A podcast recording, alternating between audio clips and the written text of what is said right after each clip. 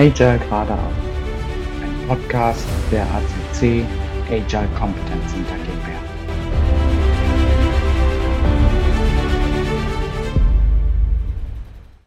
Im heutigen Podcast möchte ich mit euch über das Thema Leading Safe sprechen. Leading Safe umfasst mehrere Schwerpunktthemen, um ein Safe Agilist zu werden oder zu sein.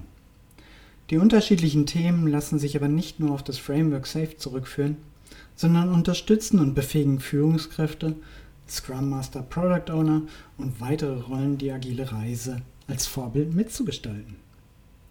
Zu den Themen gehören unter anderem natürlich das Lean Agile Mindset, Lean Agile Prinzipien, Lean Agile Leadership, Team in Technical Agility, Building Solution mit den Kernpunkten Design Thinking, Customer Centricity, die vor allem im Safe Framework verankert sind.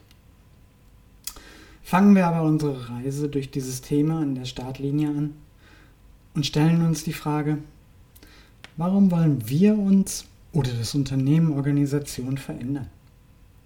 Hier gibt es sicherlich eine Vielzahl von Gründen. Zum Beispiel unzufriedene Kunden und damit unsichere Zukunft oder Mitbewerber, die schneller sind mit ihren Lösungen am Markt. Nachhaltigkeit der Produktionslösung, aber vielleicht auch einfach unzufriedene Mitarbeiter. Alles in allem, der Organisation bzw. den Führungskräften muss der aktuelle Schmerz der Situation bewusst sein. Und die Bereitschaft muss vorhanden sein, etwas zu verändern, um eine sichere und nachhaltige Zukunft anzugehen. Warum ist das so wichtig? Viele agile Transformationen beginnen im Kleinen, mit ein oder zwei agilen Teams auf, oper auf operativer Ebene und sollen zeigen, dass die Veränderung gut ist und dass sie funktioniert. Ist aber nur so lange gut, bis es zu Themen kommt, die nicht auf Teamebene, auf operativer Ebene geklärt und gelöst werden können. Existiert diese höhere Ebene nicht, kommt es schnell zu Frustration innerhalb der beiden Teams. Hat man dennoch starke Product Owner und Unterstützung von guten Scrum Mastern, vielleicht sogar agilen Coaches, beginnt eine Diskussion der Veränderung. Ist der Schmerz und die Bereitschaft der Führungskräfte bis in die Geschäftsführung nicht vorhanden? Hängt es von den einzelnen Persönlichkeiten ab, wie lange diese Diskussion aufrechterhalten werden kann und wann diese ebenfalls aus Frustration in der Versenkung endet. Das Ergebnis für diese beiden Teams ist massive psychologische Unsicherheit und demotivierte Teammitglieder.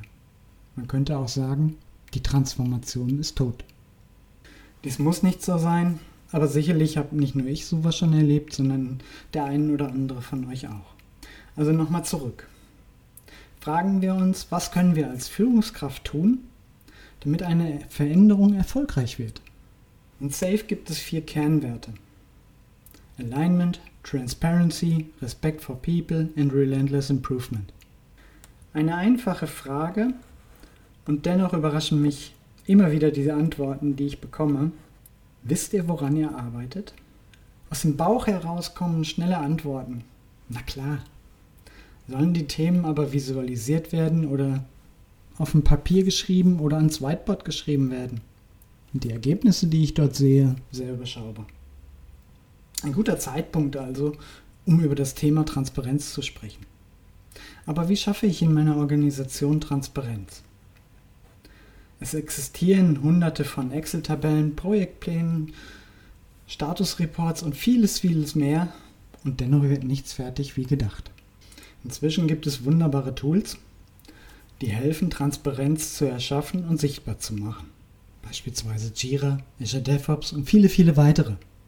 Also schaffen wir Transparenz, indem wir beginnen, unsere Projekte zum Beispiel als Epic anzulegen, die Aufgaben und Entwicklung als Feature. Schon gibt es genügend Gesprächsstoff, über den sich die verschiedenen Führungsebenen unterhalten können, die Themen priorisieren können und vor allen Dingen pflegen können. Die geschaffene Transparenz ermöglicht uns, die Themen mit der Strategie und der Vision des Unternehmens abzugleichen. Dem nächsten Kernwert Alignment.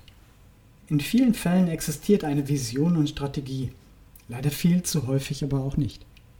Es gibt fünf Jahresplanung, schon nicht schlecht, aber eine Fünfjahresplanung sollte nicht erst nach fünf Jahren geprüft werden. Fangt also kleiner an. Je nach Reife der Organisation ist es schon ein riesen, riesengroßer Schritt, sich auf das kommende Jahr zu fokussieren.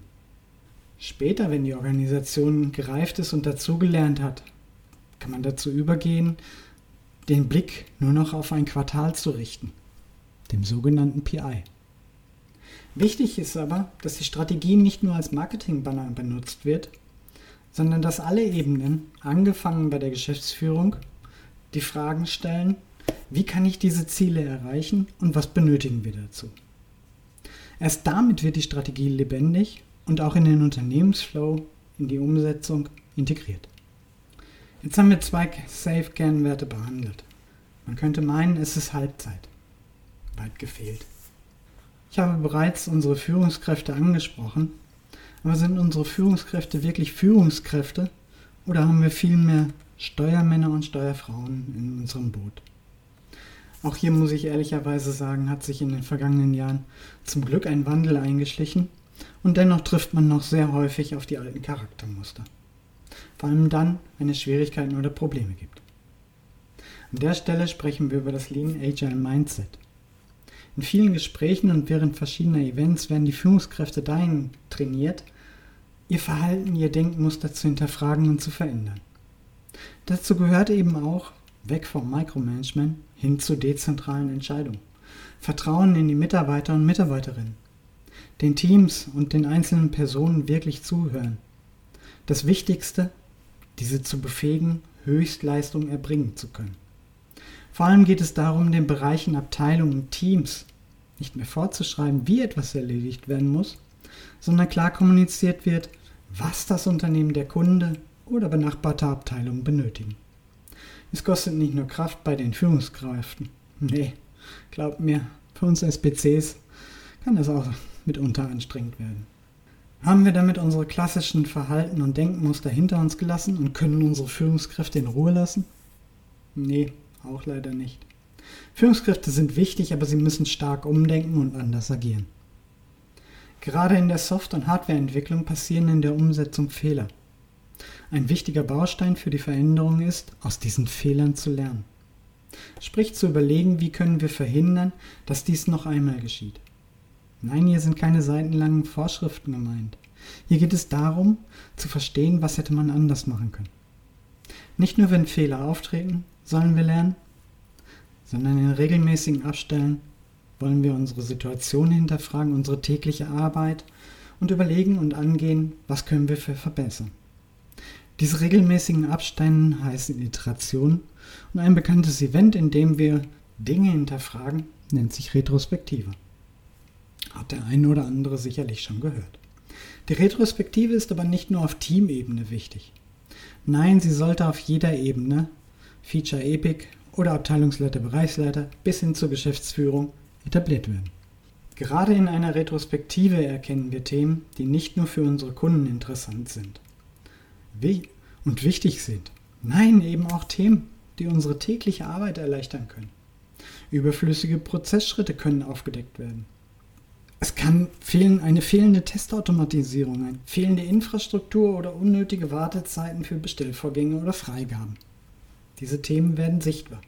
Diese Themen müssen aber auch dokumentiert werden und in verschiedene Work-Items, User Story Feature oder Epic, aus den verschiedenen Ebenen sichtbar werden und in den kommenden iterativen Umsetzungen mit eingebunden werden. Sei es in einem PI, sei es auf Teamebene in einer Iteration oder Sprint. Nur so kann das Unternehmen, das System, aber auch die Teams oder jeder Einzelne sich weiterentwickeln und permanent dazulernen.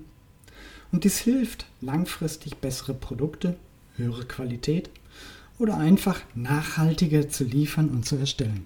Leading Safe beinhaltet noch viele weitere Themen, die nicht nur für Management, Product Owner, Scrum Master angelegt sind, sondern die jedem einzelnen Teammitglied helfen, das Vorgehen und die neuen Denkweisen besser einordnen zu können, sich selbst zu hinterfragen und weiterentwickeln zu können. Wir SBCs sind dafür ausgebildet, gemeinsam mit kleinen wie auch großen Unternehmen diesen Weg mit Disziplin und Motivation und entsprechendem Rahmen beispielsweise dem SAFe Framework, eine erfolgreiche und nachhaltige Verbesserung herbeizuführen. Ich empfehle euch also, wenn ihr bereits mit einer Transformation begonnen habt oder diese angehen wollt, besucht ein entsprechendes Training. Sprecht uns einfach an, wenn ihr unsicher seid, Fragen zum Vorgehen oder Inhalten habt. Gemeinsam mit euch finden wir individuelle Lösungen für eure entsprechende Situation. Ihr findet und erreicht uns am, besten, am einfachsten über unsere Website agilecc.de.